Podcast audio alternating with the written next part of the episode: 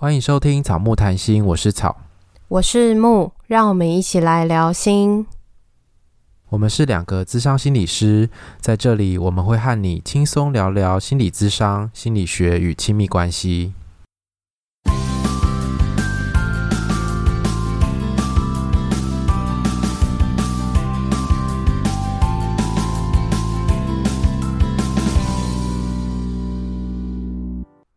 今天是我们恋爱信箱第二十三集。那我们今天这个故事呢，只有一个人。嗯，他自己说他是一个逃避型依附的人，然后他目前没有伴侣，但是已经空窗七年了。但是因为呢，目前已经踏入三十岁的大关，很认真的思考自己是不是应该突破一下现在这个状态。那这个听众最近发生的事件，他说他想谈的故事暂时还没有另外一个人。当初在看到我们设定恋爱信箱这个名字的时候，非常的有感觉。他的背景是背着沉重的财务压力，家人的情绪也常常影响到他，所以有的时候甚至会影响到他的工作还有生活。他会尽量的全力撑住自己，维持正常。有的时候会有一种走在钢索上面的感觉。空窗了很久，中间虽然也有认识一些人，但是他觉得自己好像没有。没有能力再承担另外一个人的情绪，所以基本上都是在认识之后就会冷静下来。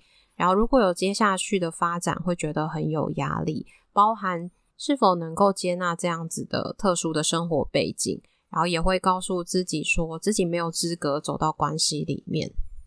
这个听众觉得自己是逃避型依附的倾向。对于让另外一个人知道自己太多的细节，会觉得没有安全感。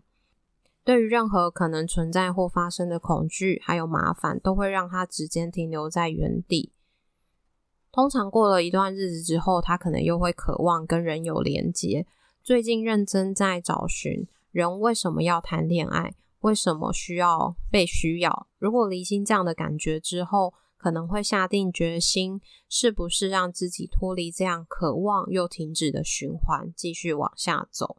他希望我们在节目中讨论的问题蛮多的，那我们就是先针对他上面的故事来做讨论吧。感觉这个听众现在目前面临的问题就是，好像他会有一种一阵一阵的，一阵子觉得很需要跟人有连结，然后当真的跟人有连结的时候，又很可怕，想赶快把那个人甩开 的感觉。对，然后在他写到说人为什么要谈恋爱这个部分，我也非常的有感觉，但我觉得这部分好难讨论哦。哦，我有一个个案也有问我类似的问题，他就说为什么要谈恋爱？就是我喜欢一个人，然后想要跟他交往，然后为什么会有这个需求？然后我就有点觉得这就是与生俱来的需求啊。有些人可能有，有些人觉得没有，然后有些人高，有些人低，可能随着时间会有不一样。可是这个如果真的要去谈人为什么要谈恋爱，为什么要交往、结婚、组织家庭，好像会很像哲学的问题。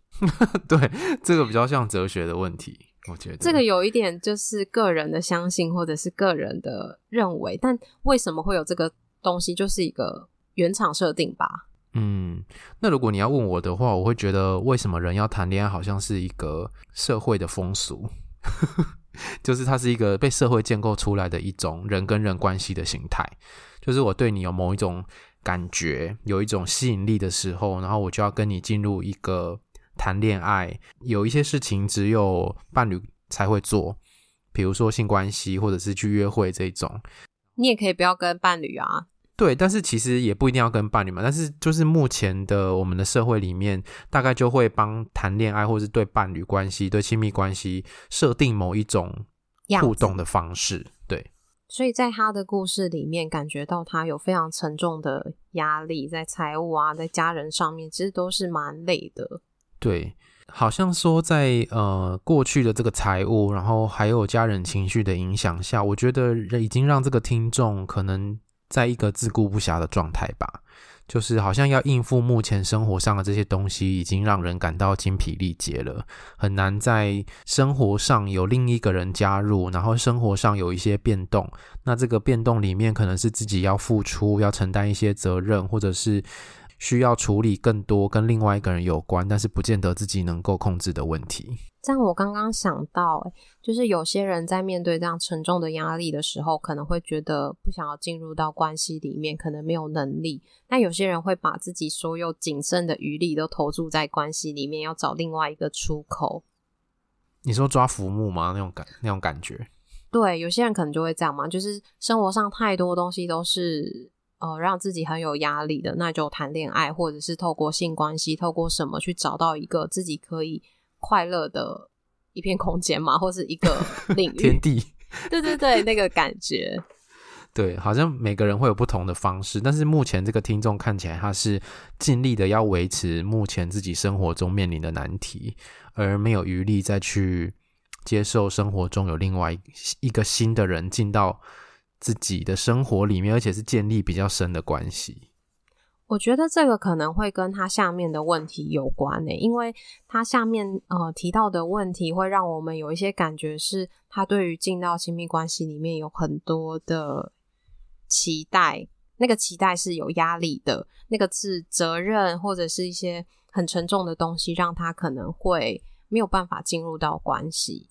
好，那我先来讲一下这听众的问题好了，他问了三个问题，第一个是。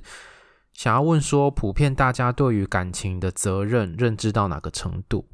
我觉得自己好像过于思考关系当中的责任，导致自己宁可在原地不动，但是似乎又拿了责任这个理由包装逃避。在关系开始之前，我偏向于思考怎么脱身，又或者会思考说关系会怎么样影响。然后它波及的范围到哪里？比如说，我绝对不会跟同公司、同生活圈的人有朋友以上的互动，会担心目前的生活以外，也会牵涉到，也会牵涉到我不想被家人讲话的心情。被人家讲话的心 情，被人家好，也你是不是有点吃力？我我那个阅读障碍发作，我感觉你有点吃力。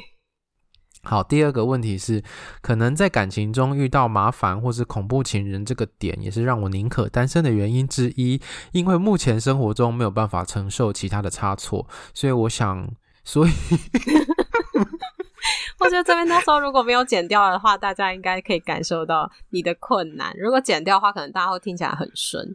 对，没关系，这可以留着。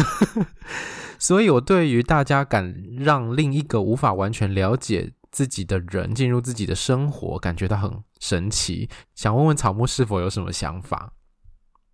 好，第三个问题是，曾经看过一句话是说，谈恋爱是探索自己的过程。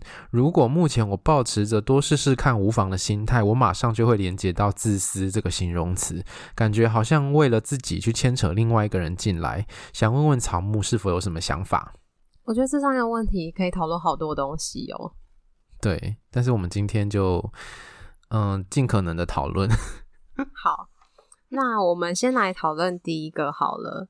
第一个问题是，对于感情中的责任认知到什么程度？其实我看到这三个问题，我会觉得说，如果一个人真的不想进入关系的话，好像会找到两百个理由来维持单身呢。就是他会有各种层面的考量，然后最后就想决定不要了。嗯，但是。我觉得决定不要也没关系啊，就就不要。可是这个听众好像没有办法坚定的觉得就是不要，在不要的时候，有的时候要的时候，好像会是一直在一个摆动的状态。对啊，就不要的时候又想要啊，真的有有要的时候，最后又不要这样子，所以就蛮困扰人的。对，所以因为我那时候在看的时候，我会在想说，感情里面的责任，如果是一般交往的状态，一对一的话，那应该就是。你的责任就是哦，你要对你的伴侣忠诚啊，或者是你要付出在你们的关系中，应该就只有这个责任吧？还有别的责任吗？因为我看这个问题的时候，我在猜想会不会有一些人是，例如说啦，以交往为前提，以结婚为前提，对，以结婚为前提在交往的这种。状态呢，他可能就会想说：“哦，天哪！如果我们交往一阵子之后呢，我们就要结婚，结婚是要花很多钱的，而且很麻烦。然后呢，结婚完下一步就是要生小孩啊，小孩的教养要花很多钱，然后也是一个耗费心力的一种算是一种工作吧。然后可能呃未来又要买房子啊，要买车子啊，或是一起选那个灵骨塔位啊之类的。然后跟这个人一辈子紧紧的粘在一起，然后生活中有好多好多的责任需要承担，会不会是有这么多的责任？有可能呢、但是在这个过程中，这些东西都是可以变动的。因为如果你要以结婚为前提交往，你也是要看这个人适不适合结婚。就是如果不适合的时候，还是得要结束这段关系，去找寻适合的人。然后这个结婚是你想结婚，还是说这是大家在走的一个人生的路，你也要走这条路？结婚之后就一定要生小孩吗？还是说结婚之后就一定要买房子吗？还是说以后死后一定要葬一起吗？对，这很多东西都是你们可以决定的。因为如果感觉到压力跟责任，有的时候是一种没有办法选择、被迫决定，好像有一种被束缚、被框住的感觉。对，而且我在想说，这个对这个听众来讲，好像是你一进一旦进入关系，这些后后面就一定会有这些责任伴随着，一定会一定有。我觉得好像是前面那个我的想法啦，就是那个社会建构，我们对于谈恋爱就是亲密关系有一套既定的流程跟想象，所以当你一旦进入关系，你可能就得要面临后面的种种的问题跟责任的那种感觉。对，就是我对我觉得是像你刚刚讲的，这中间其实有很多地方是可以协商、可以谈的。然后你交往了，其实不一定要结婚啊，结婚不一定要生小孩啊，你有小孩你不一定要买房子啊，你也不一定要 葬在一起，其实都这中间都可以谈。但是好像对某一些人来讲，这些东西好像是没有办法谈，这是我一定要去面对的东西。所以这个东西就是要去回到这个听众身上去思考是，你也可以就先好好的谈恋爱，等你觉得这个人适合了，想说再来结婚，不一定这些东西都是要一连串绑在一起的。因为如果全部都绑在一起，你好像决定要进入关系之后，就已经把整个关系思考。已经到最后面，那其实真的压力很大，已经没有办法继续好好的交往。一想到就是要对这个人负责，那压力很大，又不是生小孩，你要为他十八岁以前做负责。对啊，而且我觉得退一万步来讲，其实你们两个都是成年人，他必须为他自己的决定负责啊。然后你为你自己的决定负责。没错，而且其实感情除了负责之外，嗯，也会有带来一些好处嘛，就是他不会只有付出，他也会有获得。可是，在这个听众的故事里面，感觉到他好像想到的比较多是他要付出的东西。我不知道这跟他前面讲的在财务跟家人之间的那个互动有没有关？就是会有一种好像很多都是他要给予别人，他没有办法获得，好像有一种被掏空的感觉嘛。就是他一直不断要给，嗯，对，要一直给，一直给，然后在未来的关系也是在给。也许他会觉得说有获得，可是想到要给，他就连这个获得也不想要了，那种感觉都不如都不要好了。好，那我们接下来讨论第二个，第二个是呃，在感情中遇到麻烦或者是恐怖情人这点，我觉得这的确是有风险诶，就是跟投资一样，有赚有赔，你只能就是睁大眼睛去降低这个风险，可是你没有办法确保这个人不会是一个恐怖情人，不会是一个雷。因为你再怎么样，嗯，他可能过去都没有事情，可是遇到你，然后或者是他现在生活上面的变动，有没有可能让他变成恐怖情人？这没有办法预估的。嗯，没错。但是这种事情，就是你可能要进入关系，或者是你真的跟这个人有深一点的互动的时候，才知道这个人到底是不是很雷的人。对啊，而且如果真的这个人很雷，你有选择可以结束的耶。对啊，是可以分手的。而且我在想说，这个感情中遇到麻烦，感情中真的一定会遇到麻烦的。真的，我每次三不五时觉得我的伴侣很麻烦的时候，我都会跟他说：“你回去好了啦，你走开啦，你真很讨厌，你以后不要来找我，这很讨厌。”我都这样赶他走，然后他就说：“你几岁了？为什么你要这么幼稚？都要讲这种话？”我就说：“我爽啊，我就想讲啊。”你们吵架还是蛮有趣的。反正就是感情中一定会有麻烦的事，这个没有办法避免，不可能是那种童话故事从此幸福快乐，一定有很多狗屁倒糟的事情。对，可是不否认的，在关关系里面，其实也有甜蜜的那一面呐、啊。然后你会有很多的比如说得到陪伴啊，得到支持啊，或者是当你孤单寂寞的时候，你知道有一个人在啊，等等的这种东西，其实也都是关系里面能够带来的好处。就很像宠物一样，你只要 回家，它就在那里。这样好像有点可怕。好啦，就是一种，就是你知道，心里知道，就是当你需要的时候，是有一个人在的。就是可能朋友、家人，你会不想麻烦别人，但是好像在伴侣上面就会稍微少一点。嗯，好，然后接下来第三个问题是说，如果谈恋爱是一个探索自己的过程，如果多试试看的话，好像会显得很自私。我会想到的是。关系其实是两个人的，就是对方 说不定也在多试多看看了，有可能啊。对，然后感情的分分合合其实很正常嘛，就不适合的时候结束，这不是自私啊。我觉得会比较自私的会是你已经不喜欢这个人，你也不想再继续在这段关系里面，但是你骗了对方说你还想要继续，我觉得这才比较是自私。嗯，就是把对方绑住，可是其实对方等不到他要的未来。对，然后你也不给他一个痛快，就是卡在那边，然后对方说不定根本不知道，还活在那个谎言里面，觉得自己是幸福的。嗯。我觉得这比较像是自私啊。我在看他这个问题的时候，我在想说，会不会他觉得说谈恋爱这个过程有探索自己的成分，这件事情对他来说也是自私的。但是我觉得探索自己这个好像比较像是。附加的价值吧，你我们不会因为说我要探索自己来谈一段恋爱，好像比较少是这样。可是你在谈恋爱的过程中，多多少少都会像一面镜子一样，让你更认识你在关系中的样子。这这也是某一个面向的自己。我觉得这些问题他会这样想，我觉得可能都会有一些背景脉络，但是这个背景脉络我们很难从他的故事里面去看到。只能从呃他的问题里面去做讨论，但是会鼓励这个听众去做一些探索。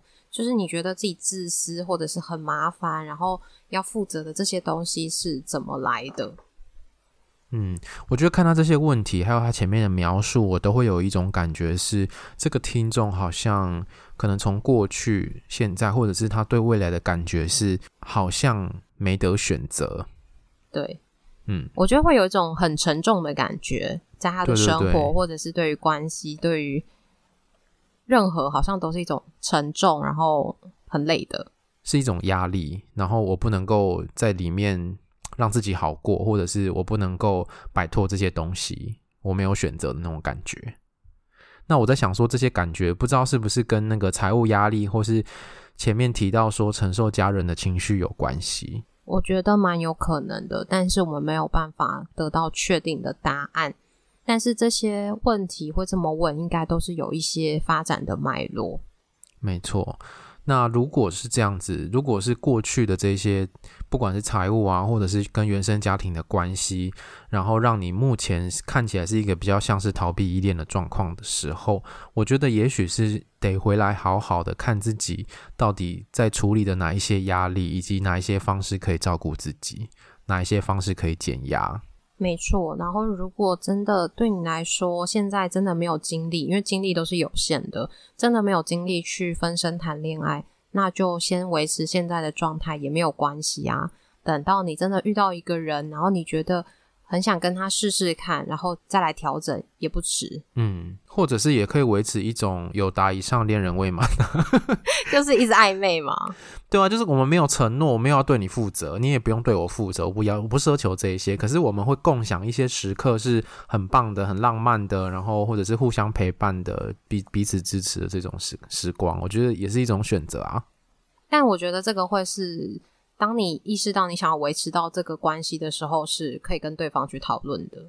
如果对方也愿意的话，那那就可以维持这样的关系。但是如果对方不知道你有这个想法，然后他抱持着期待，那可能对方之后会觉得你很自私，或者是他被利用了，生气了。嗯，但是如果是前提是双方先讲好，两个人都同意，我们就有一阵子的时间会这样子。维持我们的关系，对对对，那我觉得也是没有不好啊。那未来的事就很难说嘛。但是双方也不用抱着一个期待说，哦，我现在只是暂时跟你是维持这种关系，但是未来我们还是要交往 这样子。对，我觉得其实很多东西就讲清楚就好了。如果你讲清楚你想要什么，对方也可以接受，那那就是 OK，一个愿打一个愿挨嘛。那如果对方不愿意，那也没有关系，那就祝福他去找到他想要的。那你也可以就是顺其自然去遇到能够适合你的人。没错。然后我会有一个感觉是，好像这个听众在他一些生活上要面对到的一些事情里面，好像会担心这个状态是不是能够被别人接纳的。好像那个认识太深之后，会被对方发现一些比较深的，或者是一些比较隐私的部分。这个状态是很不安的。我觉得这是有可能的风险，但是一样在前面讲的是，你不一定要一开始就对这个人有这么多的透露，你可以慢慢的互动，慢慢的观察这个人是不是可以相信的，从互动啊、蛛丝马迹去观察。如果他是一个可以相信的人，就一点一点的去把危险程度比较小的事情开始有一些透露。那我我猜这个听众会问你说。可是，如果我透露的到一半，然后我感情也投下去了，然后我发现他不是一个能够继续透露的人，怎么办？嗯，对，我觉得这是有可能的，但这就是一个风险。就是如果都选择停留在原地，是一个保护自己最好的方式，因为他就不会有得到，也不会有失去。可是，如果你想要更进一步，你就一定会。要面对到你有可能得到、有可能失去的风险，没有那么好答，什么东西都能够如自己的预期。对啊，没错，我觉得你说的很好，就真的像投资一样，一定有风险啊！就算你结婚，有可能会离婚啊，像 梅乐你说，对啊，不会有从此幸福快乐的婚姻生活。就是大家以前可能会觉得，哦，只要结婚之后就是一个保证，但在现在的。社会在现在的互动里面不是这样的。嗯，我觉得在关系里面，某种程度的保有自己，会让你在失去的时候，大概不会承受太多，或者是那种无法处理的状态吧。嗯，就是不要全然的投入，就是投入的过程中也是保有部分自己，不是百分之百的自己都奉献给对方。嗯，就不要把你所有的重心，还有所有的情感寄托在对方身上，这样子，这这是有点可怕的事情。好，好，那最后呢，这个听众有一些想说的话。他说：“草木说话的方式跟声音非常的舒服，我每次情绪大受影响的时候，都是听你们节目，让自己度过不舒服的情绪。非常谢谢你们带来的力量，很幸运在二零二零年听见你们，这已经两年前。”很高兴，二零二二年我们还在。没错，也希望这位听众二零二二年还有听到这一集。好啦，这就是一个缘分，没有很多东西真的不是能够自己控制的。如果有的时候真的没有办法的时候，好像也只能跟这个失落共处，就只能接纳这个失落。嗯，然后看看这个失落里面可能有什么。那这个也是一个自我探索的过程啊！你会觉得这样很自私吗？应该不会吧？对啊，这个自私可以想想看是怎么来的，是别人这样跟你说吗？还是说这个是一个什么样的评价？嗯，好，那我们这一集就讨论的差不多。如果你喜欢我们节目的话，请记得到 Apple Podcast 给我们留言跟五颗星，也欢迎来追踪我们的 IG 跟 FB 粉专，我们都会在上面跟大家互动哦。IG 的个人档案点选连接，可以找到抖内草木的方式。IG 记得要看现实动态哦，我们都会在上面跟大家互动。恋爱信箱，下次见，拜拜，拜拜。